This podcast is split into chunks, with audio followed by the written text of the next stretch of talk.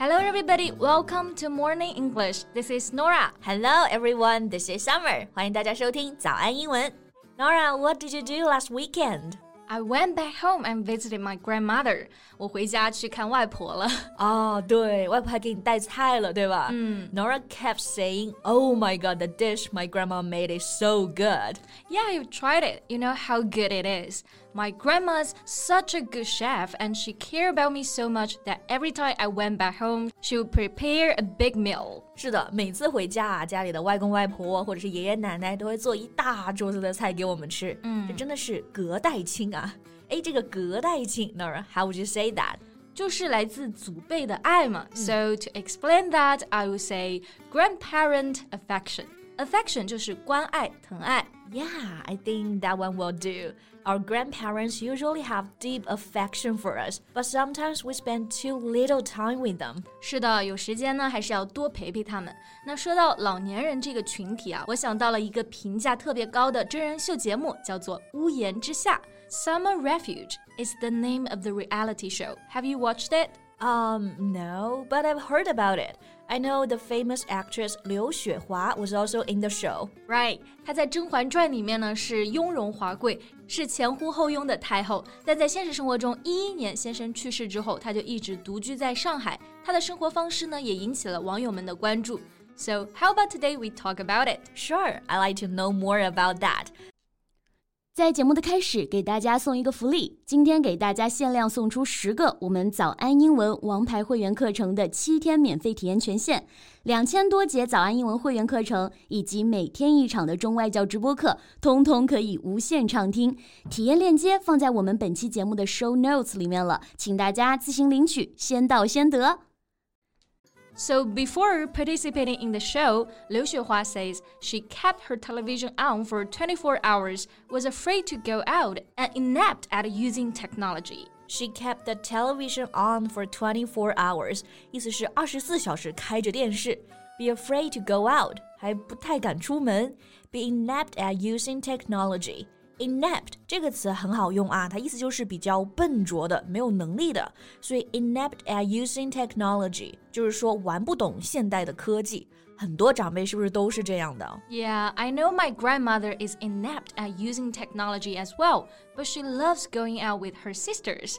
像我外婆啊，手机、电脑不会玩是真的，但是她很喜欢跟她的小姐妹出门。yeah, my grandma as well, and she would never keep the TV on all day. She wouldn't waste any money. 那我奶奶是绝对不会二十四小时开着电视的啊，太费电了。Yeah, but the lifestyle of the actress can be a reflection on our society society today of the living condition of the elderly. For example, they don't know how to use WeChat or how to order food on the phone. 是的，我们老戏骨刘雪华的生活方式呢，和大多数长辈的独居生活还是很有共性的。 不知道用微信啊，不知道怎么点外卖呀、啊。嗯，It's similar to the lifestyle of the elderly. Yeah, and you know, in our country, there's a growing elderly population. Now we have more than 264 million people aged 60 and above. 其实我们国家现在也逐渐步入了老龄化时代。是的，目前啊，我国六十岁及以上的人口超过了两点六四亿，其实就是说七个人里面就有一位老年人了。 那我们说到这个老年人啊，其实不会直接说 old people，而会有个更委婉的表达，用 elderly。比如说老年人这个群体就是 the elderly，一对老年的夫妇 an elderly couple。是的，那我们刚刚说老龄人口也是用的 elderly，the elderly population，但是在老龄化时代会用到 aging 这个词。Our country is entering an aging society, or the population is aging. 是的，age 就是年龄那个 aging 就是它的一个动词用法。So the TV show we talked about aims to call for the public to pay more attention to the issues and challenges facing the elderly. Because their today will be our tomorrow. 是的，每个人都会变老嘛，所以《屋檐之夏》这个节目啊，就是号召公众来关注老年群体遇到的问题和挑战。Right. Okay, so Norah, tell us more about the show. All right, the show has ten episodes. It invites three people over 60 and people in their 20s to live together for 21 days and then to see how the two generations get along. 哦，就是邀请三位六十岁以上的长辈和二十多岁的年轻人啊在一起住二十一天，看看他们是怎么相处的。所以这个节目应该是很温情的，对吧、嗯 Like the generation affection we talked about, I'm guessing the show is heartwarming. That's true. 很多网友评论节目的时候呢，都用到了这个单词 heartwarming. It means to cause feelings of happiness and pleasure，就是暖心的，让人感动、幸福的。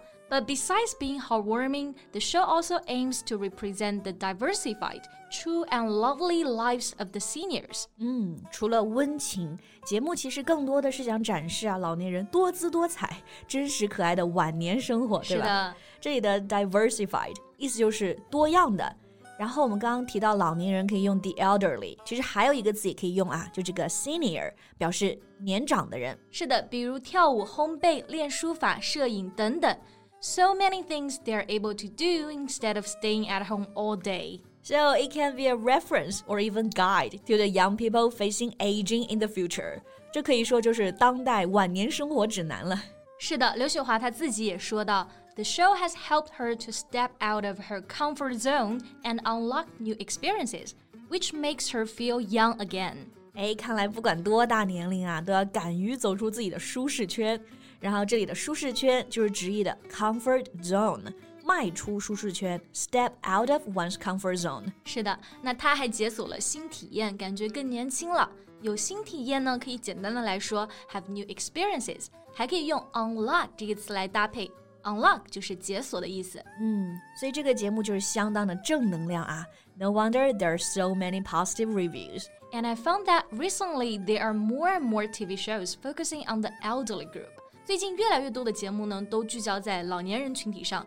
比如说，我之前就和郑还聊过一个上海的忘不了餐厅，还有新一季的忘不了农场。哎，是的，还有之前湖南卫视《妈妈你真好看》也是请到了年过半百的妈妈群体们啊。Right, and also some dating shows for elderly people, a singing competition featuring senior citizens, and so on. 还有老年人的相亲节目、唱歌比赛等等。多姿多彩啊。And an entertainment industry observer said, the variety shows explore the challenges elders face, including social isolation and a lack of cross-generation dialogue, which has made the shows popular among viewers, both young and old. 是的，我们之前也说过，这些节目呢都是呼吁大家来关心老年人面临的一些问题。那到底这些问题是什么呢？比如就有 social isolation 社会的孤立 a lack of cross-generation dialogue，缺乏代际沟通等等。嗯，是的，其实很多年轻人啊，现在都在看这些节目。那我觉得比看节目更重要的呢，也是多回家陪陪家里的老人。I think this is the best way to solve the problem of social isolation。是的，回不了家就多打几个电话吧。